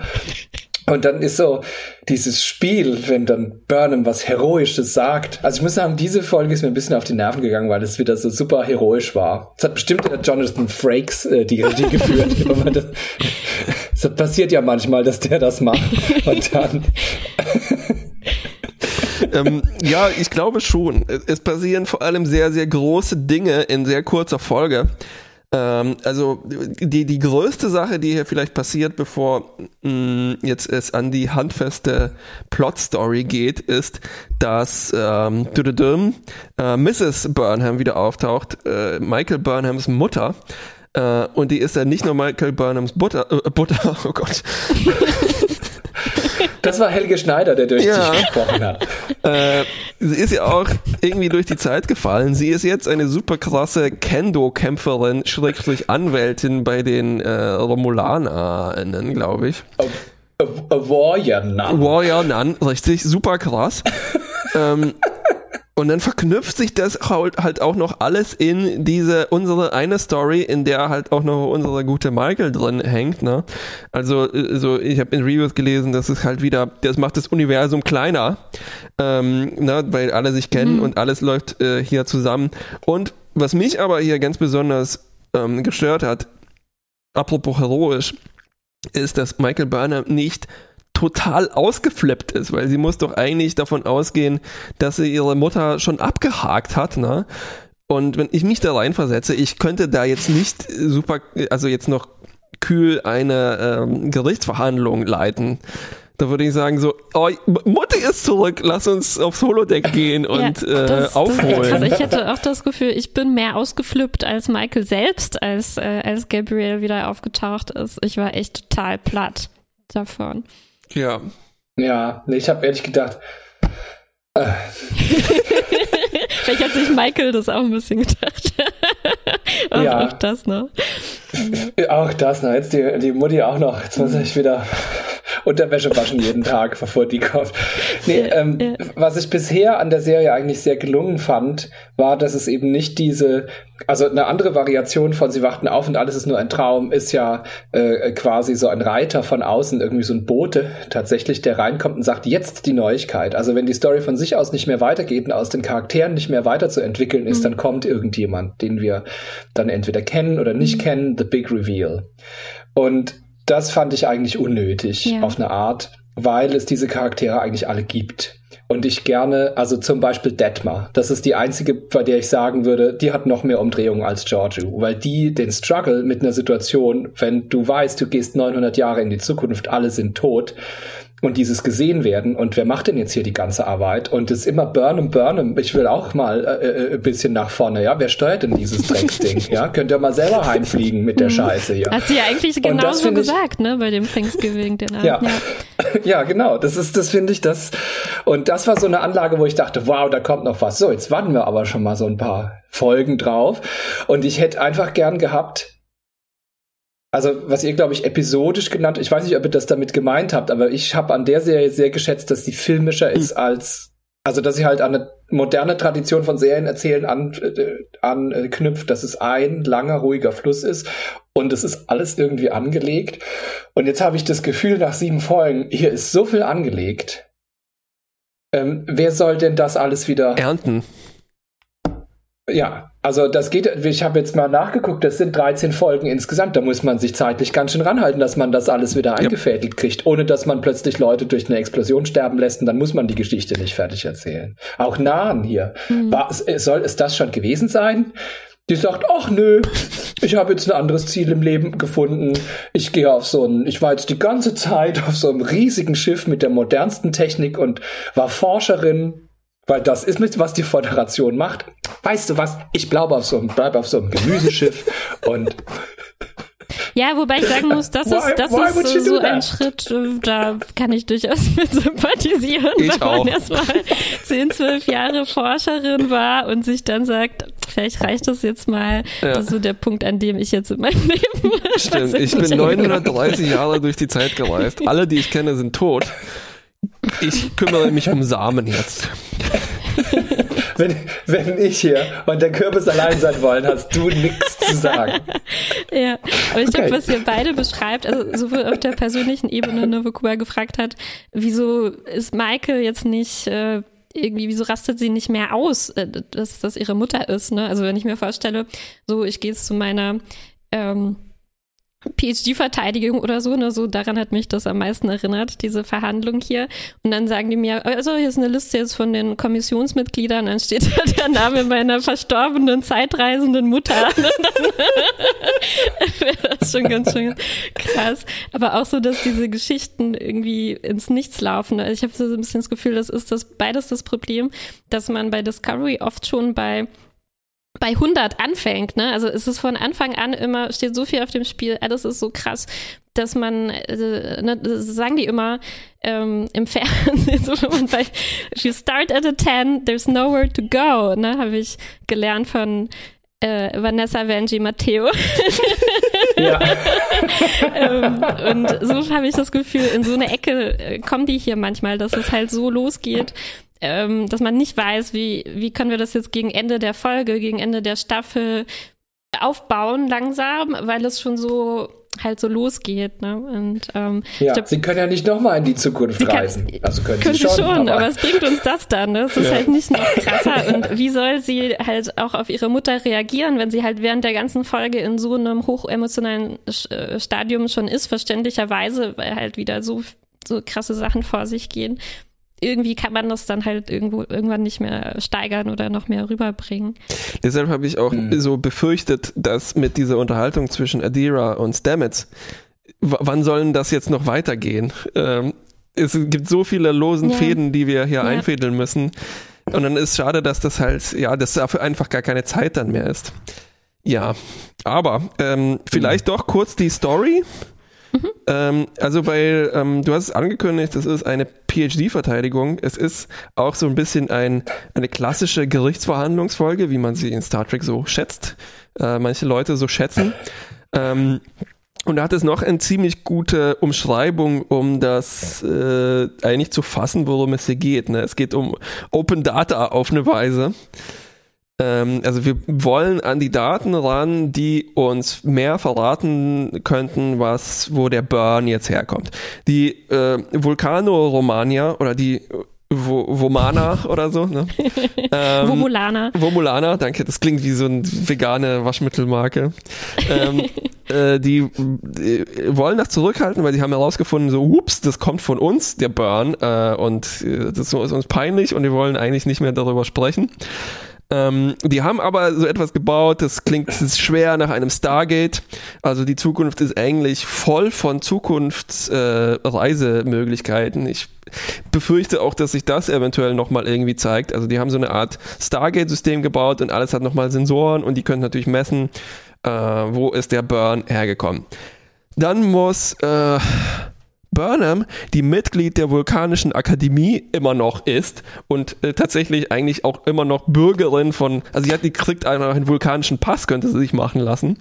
Ähm, sie kann auf ihr antikes Recht sich berufen, eine Gerichtsverhandlung einzuberufen, um sozusagen ein Freedom of Information äh, Request zu äh, einzuberufen und so auf legalem Weg an diese Informationen ranzukommen. Sie muss dazu aber drei Repräsent RepräsentantInnen äh, überzeugen, ihr auch das zu gewähren und ihre Anwältin ist äh, eben Warrior Nun, äh, zeitreisende Mutter äh, Gabrielle Burnham. Puh, und am Ende äh, schafft sie's, indem sie einfach super hardcore ehrlich ist und ihre geheime Motivation, von der sie selbst noch nicht mal so richtig was wusste, äh, erzählt und dann sagen so alle, nö, ja, jetzt wo sie ehrlich ist, mh, ja, hier. Ja, und wo nicht wirklich, ne? Also es war eigentlich so, die, die, die Mutter übernimmt diese Rolle, ne? Sie Mhm. ist erstmal so, fragt man sich, warum ist sie so feindselig, warum macht sie Michael eigentlich fertig, statt ihr zu helfen?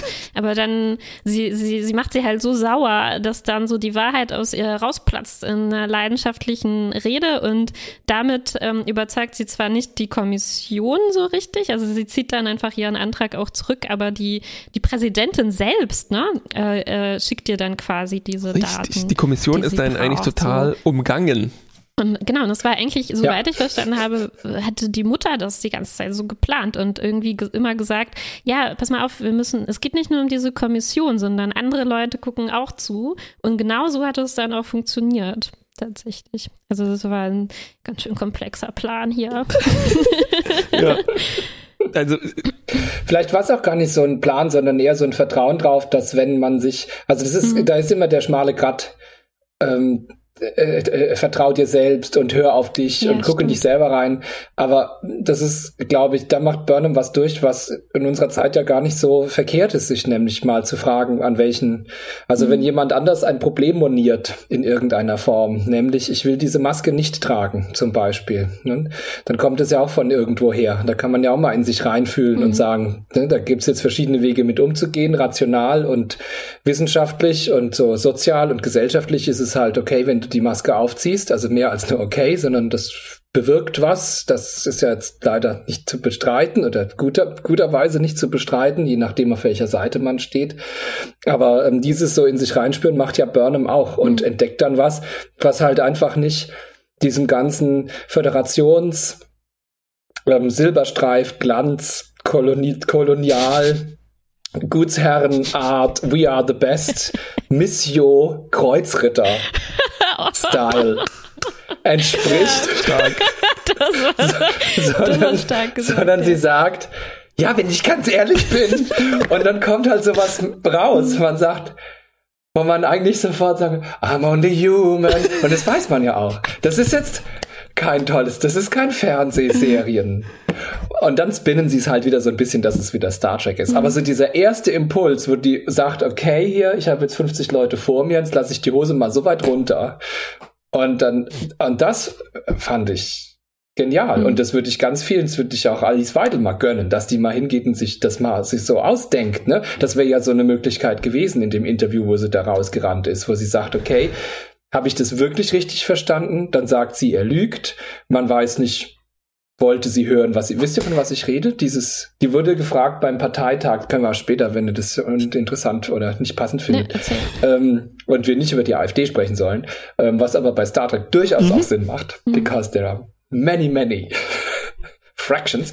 Ähm, die geht, das war beim AfD-Parteitag, geht die hin und wird vom, äh, von einem Journalisten, dessen Name ich nicht mehr weiß, äh, und das diesmal nicht, weil ich ihn nicht leiden kann, ähm, gefragt, ähm, sie, ist ja eine Richtungsentscheidung jetzt, in welche Richtung soll das denn gehen? Es gibt ja einige, die das so ein bisschen lockerer machen wollen. Ich paraphrasiere das jetzt ganz stark, ne? Sie so ein bisschen lockerer machen wollen und andere sprechen von sozialnationalistisch. Und sie sagt, wie bitte? Nationalsozialistisch. Mhm. Und er sagt, nee, habe ich erstmal, es ist ein Zitat aus dem Interview mit Meuthen und das lässt sie gar nicht, ne? Also dieses, glaube ich, nach anderthalb Minuten ist aus diesem, ist sie aus dieser Frage rausgerannt und hat so hingeschmissen, ne? Wo wollte ich denn jetzt damit hin?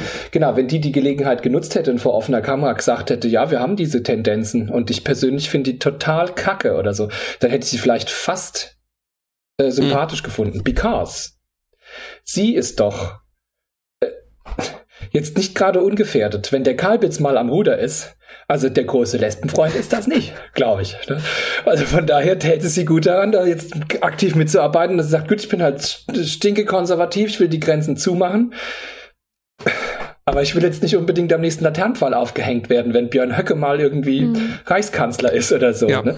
Und das hat mich ähm, I don't know, erinnert irgendwie mm. mit dieser ja. Folge. Ja, ich, ich weiß find, nicht, wo das herkam eine, und ob das viel so schönere Interpretation ist. als jetzt, dass das so ein Plan ist ne, von Gabriel Burnham. Also das ist wirklich eine, eine schöne Interpretation, die ähm, die, die die Folge auch hergibt, durchaus, denke ich, weil sie ist ja, also wir machen uns jetzt lustig über Warrior Nun, aber es ist halt schon, glaube ich, so gedacht als ein Orden, ähm, der halt genau darauf beruht. Ne? Also sie, ist, sie war da jetzt anscheinend auch tatsächlich ähm, äh, ehrlich, also absichtlich irgendwie Mitglied darin, also nicht nur eine Tarnung oder sowas. Und das scheint wirklich so darauf zu beruhen, wie du sagst, in sich zu gehen und auch den andere Leute dazu zu zwingen, in sich zu gehen und ähm, und so äh, so ehrlich äh, zu sein.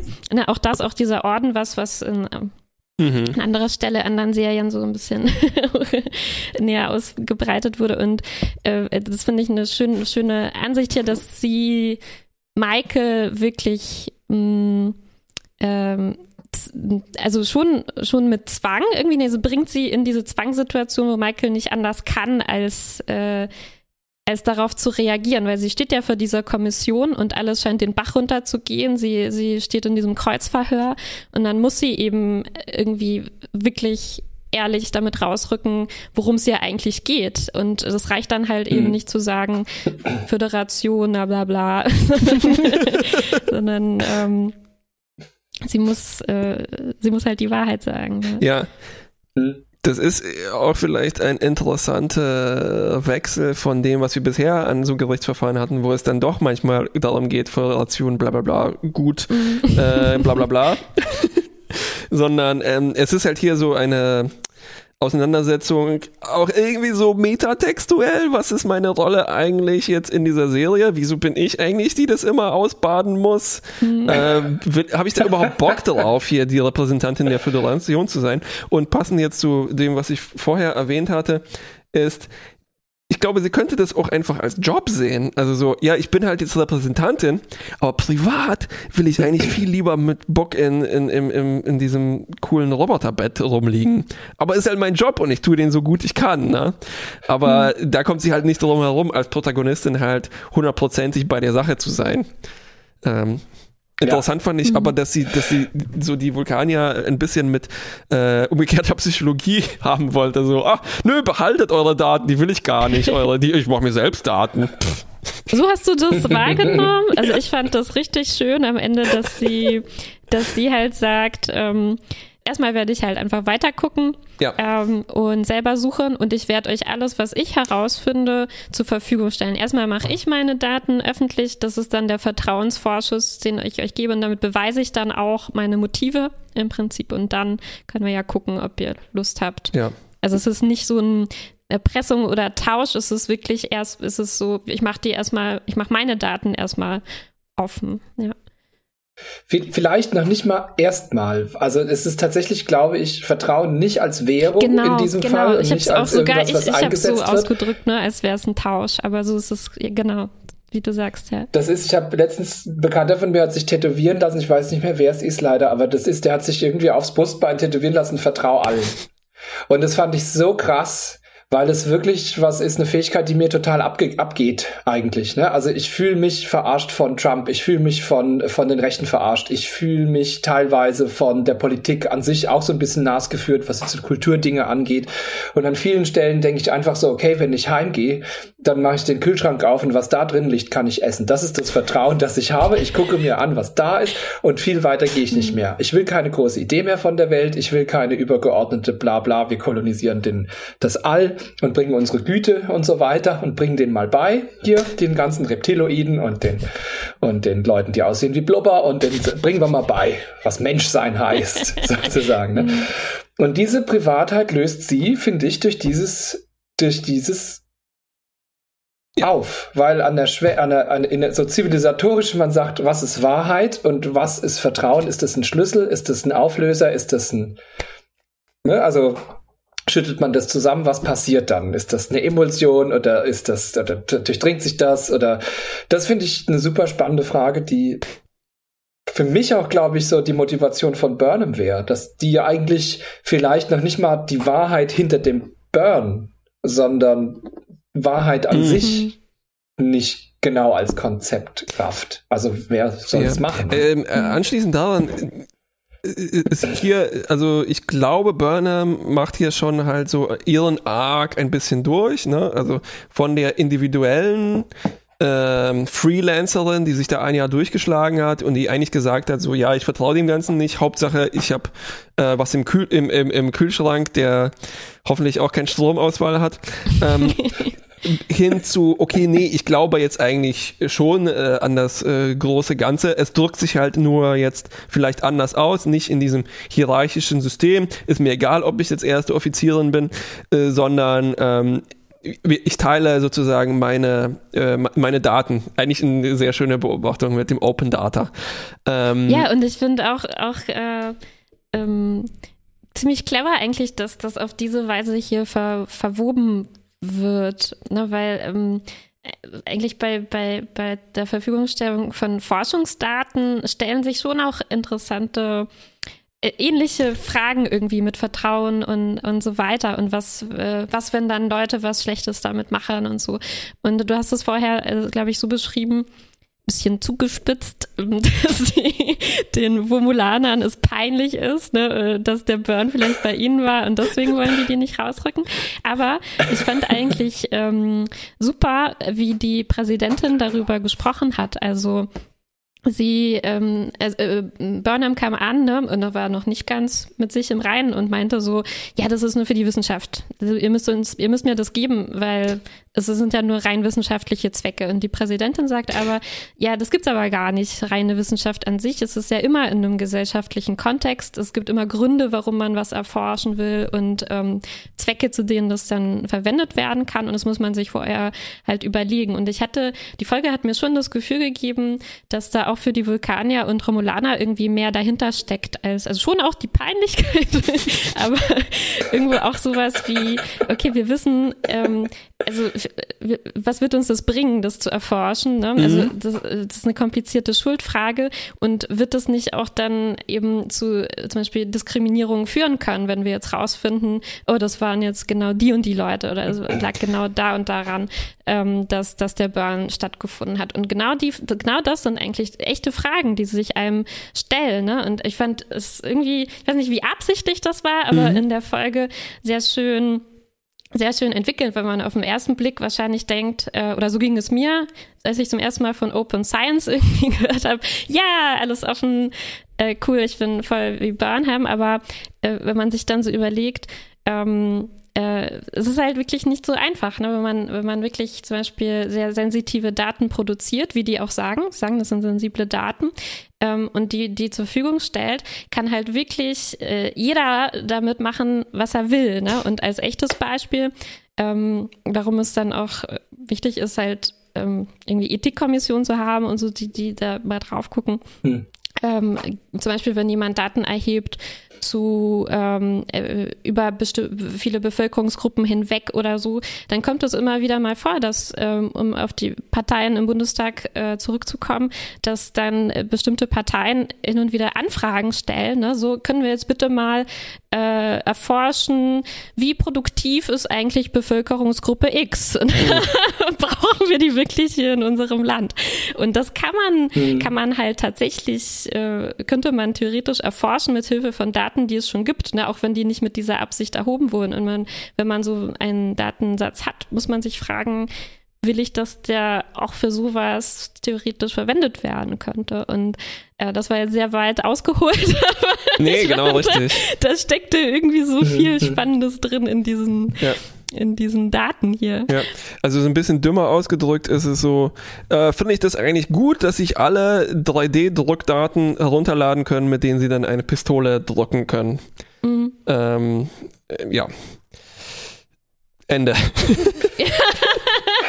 genau, oder vielleicht ein bisschen komplexer. Ne? Also es, ich glaube schon, dass dieses, dieser äh, Diskriminierungsgedanke hier irgendwie auch den Romulanern und Vulkaniern wichtig ist. Vielleicht habe ich das zu viel reingelesen, aber ich hatte schon das Gefühl, die befürchten, das führt halt zu wirklich sozialen Spannungen, wenn wir da weiter nachbohren oder alle möglichen Leute nachbohren lassen, was es eigentlich genau mit dem auf jeden Fall. Auf sich hat. Es, es, es, ich weiß nicht, ob das Zufall ist. Ja, ja bitte.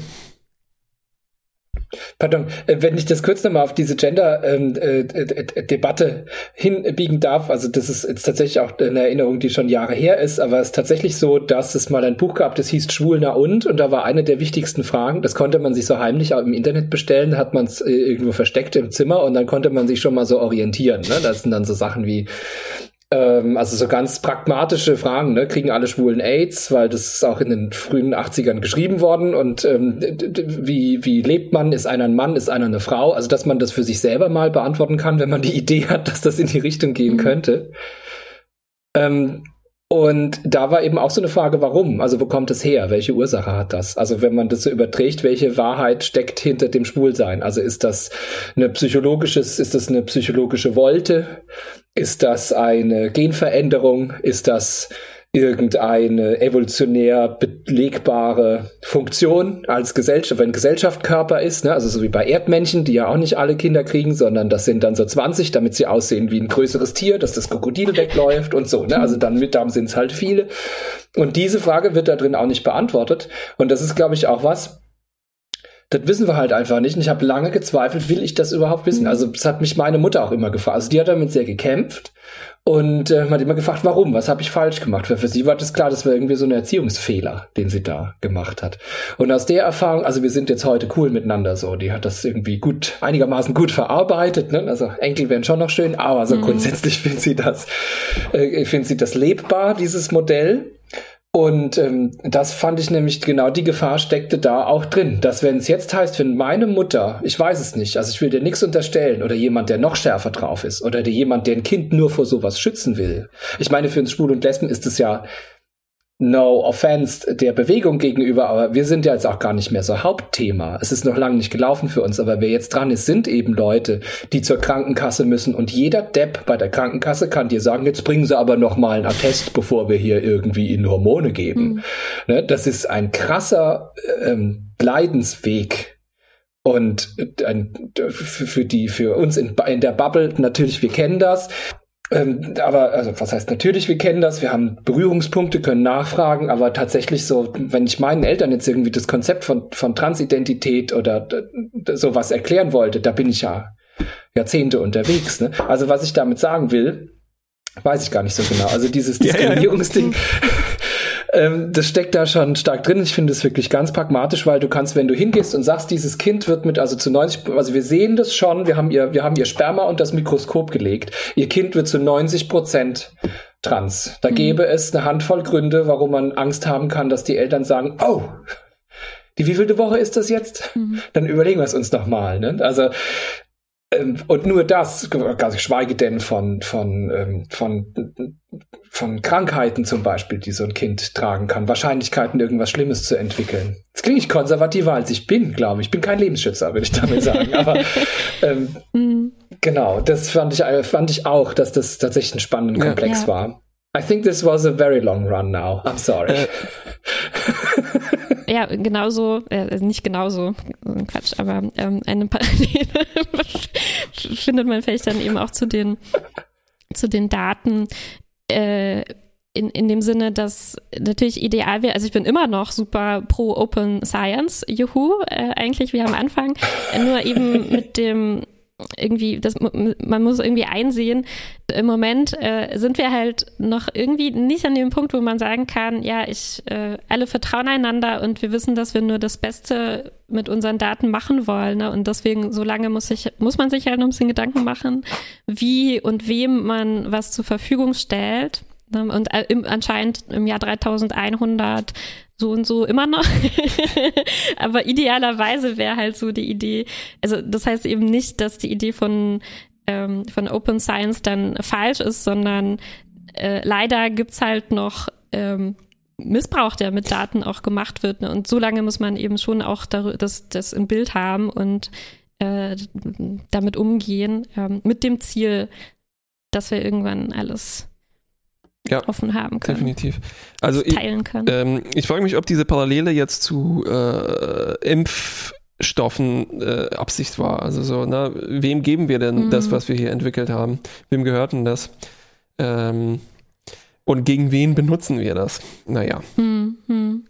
Äh, so, aber äh, lass uns mal was ganz Einfaches machen. War der Mantel von Tarina nicht fantastisch, von der Präsidentin von Vulkan. Ich muss mal nochmal ein Bild aufrufen, um damit reden zu können. Es war ein Riesenkragen. Es war eine Art Kettenhemd, was sie drunter äh, trägt. Und äh, Lisa, mit der ich die Folge geschaut habe, hat darauf bestanden, dass ich das erwähne, wie toll ihr Mantel ist. Und ich stimme ihr zu, es ist wirklich großartig. So Riesenärmel, ähm, äh, ein, schöne, äh, ein schönes Muster, ein Blauton. Äh, und dazu diese super krassen Banks. Also äh, Hut ab hier. Sieht, äh, äh, es ist so ein bisschen wie, wo war das in der zweiten Staffel oder in der ersten, wo das vulkanische Schiff so fantastisch von der Inneneinrichtung aussah. Ähm, also tausend Jahre später mhm. sind die, haben die ihr Fashion Game immer noch ähm, ganz weit oben. Ich schaue es mir gerade an, ja, sieht wirklich fantastisch aus. Bisschen dachte ich, das ist Helen Mirren, die das spielt. Am Anfang dachte ich so, wow, Helen Mirren. Mhm. Das ist ja auch schön, dass diese Serie tatsächlich weitestgehend auskommt, ohne diese, ähm, diese long forgotten Stars also mhm. ohne Jessica, die ist ja nicht long forgotten. Jessica Lang ist ja ein Knaller oder Kathy Bates ist ja wunderbar oder Dana Scully, ich weiß den Namen gerade, habe ich nicht parat. Die Gillian werden dann immer Anderson, so zwischen reingeschossen, dass die dann so Gillian Anderson, genau, und die sind ganz toll, das ist alles super. Das braucht Discovery halt nicht. Ne? Also die Vorstellung, dass da plötzlich dann Leonard Nimoy Ähm, ich fand es schön, wie sie sich so ein bisschen aus der Affäre gezogen haben und tatsächlich Next Generation einfach zusammen gucken, ne? statt ein mhm. Leonard Nimoy Hologramm zu machen, sondern es ist einfach so auf seinen Kopf ausgeschnitten und das ist dann der Log-Eintrag. Äh, also es ist ein bisschen auch wieder der Spaceballs-Moment, ne? wo Spaceballs in Spaceballs Spaceballs schauen. Ich mag das.